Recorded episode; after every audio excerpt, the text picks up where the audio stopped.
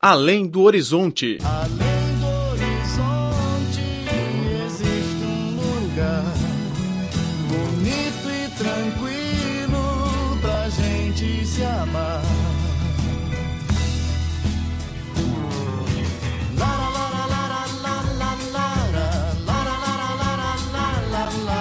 Olá, caro ouvinte, bem-vindo a mais uma edição do Além do Horizonte. Sou Laura Lee.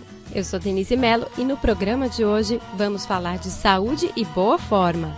Atualmente, há um crescente número de pessoas se matriculando nas academias buscando um melhor condicionamento físico e para manter a boa forma. Além dos tradicionais exercícios físicos aeróbicos, como a corrida e a natação, os treinos que trabalham a força estão cada vez mais caindo no agrado de todos. E nesta edição vamos falar de uma super tendência no mundo fitness, o CrossFit, um circuito de treinamento desenvolvido nos Estados Unidos em 2000 e que mescla as modalidades de atletismo, ginástica artística, levantamento de peso e exercícios cardiorrespiratórios. Em 2013, o CrossFit abriu sua primeira academia especializada na cidade chinesa de Shanghai e agora já abriu 70 unidades em todo o país. Li Chuanwei é o dono de uma das academias CrossFit em Beijing. Em 2014, Li pediu demissão de seu emprego pois estava farto de sua rotina de trabalho. O amor pela prática de exercícios, sobretudo o CrossFit, foi o que motivou a investir nessa academia. Para concretizar seu empreendimento, ele obteve os certificados de treinador CrossFit nível 1, CrossFit de levantamento de peso e de nutricionista de nível nacional. 从一四年的十月份吧，我前面一份工前面一段工作结束，后来我就说， Em meados de outubro de 2014, depois de sair do meu trabalho, passei a malhar regularmente. Decidi montar uma academia porque este mercado está em alta e eu gosto muito. Queria também ser uma boa influência para os meus amigos que continuam levando uma vida sedentária e deixando de lado a saúde. Em 2015, a academia de Li Chuanwei, a CrossFit Mat, entrou em funcionamento. Ele não economizou esforços para oferecer as melhores condições, tanto na qualidade dos equipamentos quanto na excelência de seus três treinadores. Li notou que a maioria dos inscritos na academia é de jovens na faixa dos 25 a 40 anos.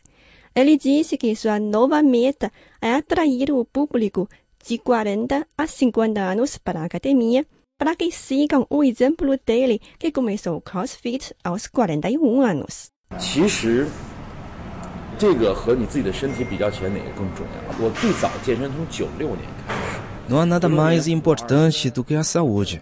Eu sou um adepto da atividade física e comecei em 1996, quando tinha 23 anos. No entanto, como a maioria das pessoas, acabava interrompendo os exercícios com os mais variados pretextos, como falta de tempo e longa distância. no final de 2014, conheci o CrossFit.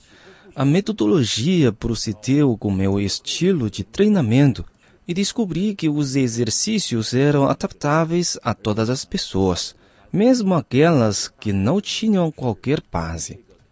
Para proporcionar um bom treinamento aos alunos, as academias de CrossFit oferecem de 4 a 12 aulas fundamentais.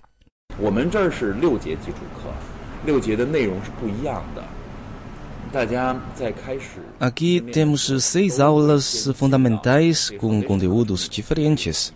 Só depois de passar por essas aulas, passam a treinar regularmente. Antes de tudo, você tem que conhecer os movimentos, como o levantamento de peso, que são completamente diferentes do convencional. Segundo, a pessoa tem que ficar familiar com o modelo de aulas que combina o levantamento de peso, ginástica e exercícios cardiorrespiratórios. As aulas fundamentais aceitam no máximo cinco pessoas. Li Chuanwei e sua equipe foram várias vezes aos Estados Unidos para receber capacitação. Lá, ele via sempre os idosos treinando. Além de estarem em boa forma, eles praticam tranquilamente os exercícios cardiorrespiratórios e os levantamentos de peso. Li Chuanwei percebeu que nos Estados Unidos as academias são muito populares. As pessoas começam a partir dos 10 anos. Inspirado com o que presenciou, Lee se formou como instrutor de CrossFit Kids e fez da sua academia uma das quatro em toda a China que oferecem treino para crianças. Com a abertura do programa CrossFit Kids, queremos que as crianças tenham contato com CrossFit. Abrimos primeiramente as aulas para a faixa de 6 a 12 anos e vamos gerir no futuro o programa para 3 a 5 anos e para 12 a 18 anos. Os exercícios e desenvolvimento destas aulas são completamente diferentes, mas a essência é a mesma, a alegria. O importante é fazer eles se sentirem felizes ao praticar exercícios. Cinemania, a paixão da China pela sétima arte.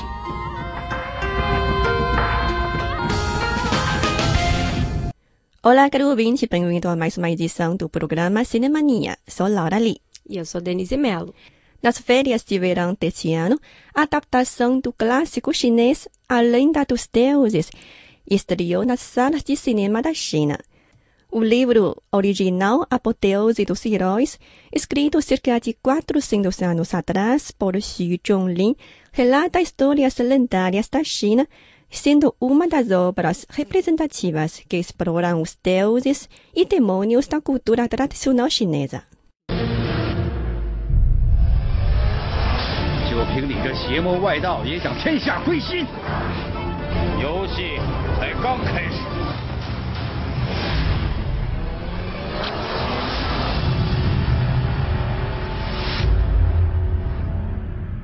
No entanto, a adaptação não foi muito bem recebida pelo público.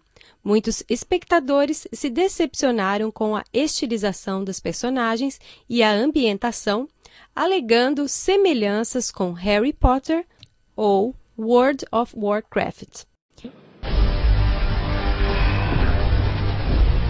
Can we trust him? They're beasts. They should all be destroyed. Apesar das críticas, o longa foi sucesso de bilheteria.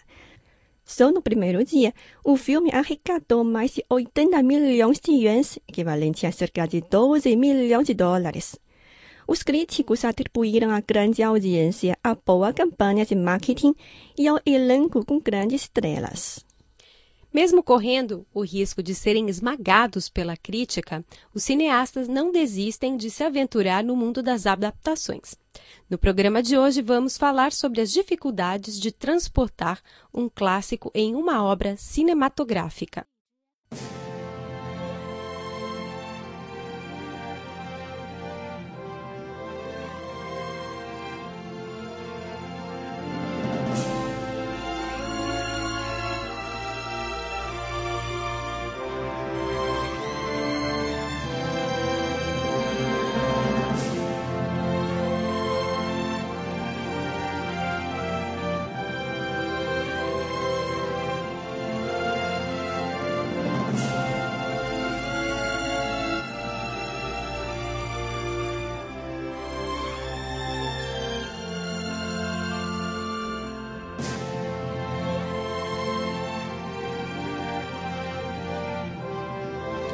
Uma das melhores adaptações de todos os tempos é o filme Gone with the Wind, em português conhecido como E o Vento Levou.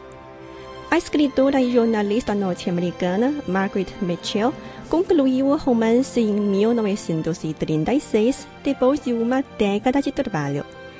A atriz britânica Vivian Leigh deu vida à protagonista Scarlett O'Hara Muitas das cenas interpretadas por ela ficaram na memória dos cinéfilos.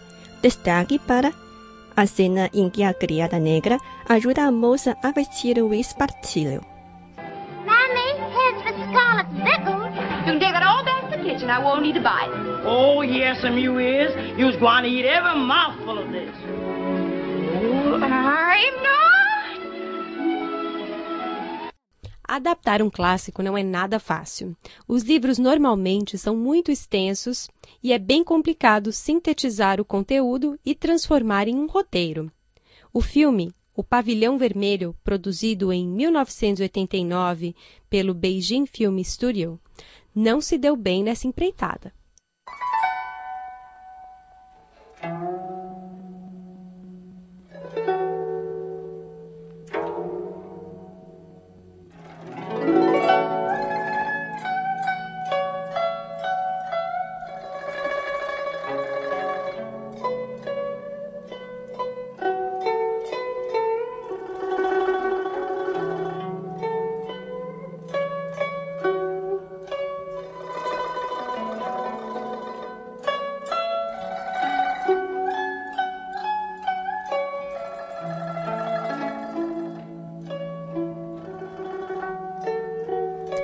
O Pavilhão Vermelho, do escritor da dinastia Qing, Cao Xueqin, é uma das obras mais famosas da China e contém um grande volume de informações. A versão cinematográfica tem aproximadamente 12 horas e foi dividida em seis episódios que respeitam uma sequência. Para os críticos, o longa mais parece uma novela, já que a história não conseguiu se resolver dentro de duas horas. Como sintetizar com sucesso o conteúdo de um romance? Uma das opções é escolher um único personagem e focar na trajetória dele. Outra é escolher apenas um momento ou episódio da obra, como o filme Redcliffe, em Costa Vermelha na tradução em português, produzido pelo diretor de Hong Kong, John Woo. 曹操带来了多少兵马？雄师百万，正铺天盖地而来。 他会用兵，可是他没有朋友。 Redcliffe faz parte da grande obra chinesa O Romance dos Três Reinos. No período dos Três Reinos, há cerca de 1700 anos, havia na China três fações militares que disputaram o trono de imperador.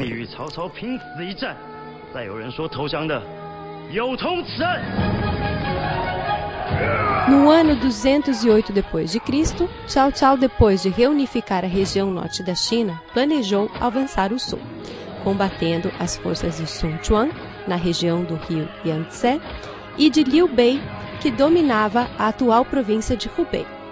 Para enfrentar os 200 soldados de Cao Cao, Sun Quan e Liu Bei decidiram formar uma aliança. Como a maioria dos soldados de Cao Cao era do norte e não estavam habituados a lutar nas águas, Cao Cao ordenou que as embarcações fossem conectadas com cadeiras de ferro e correntes para facilitar o deslocamento dos soldados. Ao descobrir a estratégia do inimigo, as forças aliadas decidiram usar o fogo para Cao Cao. Em uma noite que o vento corria em direção às embarcações de Cao Cao, o general das forças aliadas, Huang Gai, se aproximou do adversário com um pequeno barco e fingiu se render. O barquinho estava cheio de palha umedecida com óleo. Quando estava bem próximo das tropas de Cao Cao, Huang Gai ordenou incendiar o local. O fogo se espalhou com a ajuda de vento. E como os barcos de Cao Cao estavam conectados, foram rapidamente consumidos em chamas, causando muitas mortes e destruição no exército de Cao Cao. O filme Redcliffe é um exemplo de adaptação de sucesso. Existe, porém, alguns grandes fiascos, como o filme hollywoodiano Guerra e Paz de 1956 e protagonizado pela lendária atriz Audrey Hepburn. Para simplificar o vasto conteúdo do livro, o roteirista eliminou um dos pontos decisivos da trama e focou no triângulo amoroso entre Natasha, André e Pierre.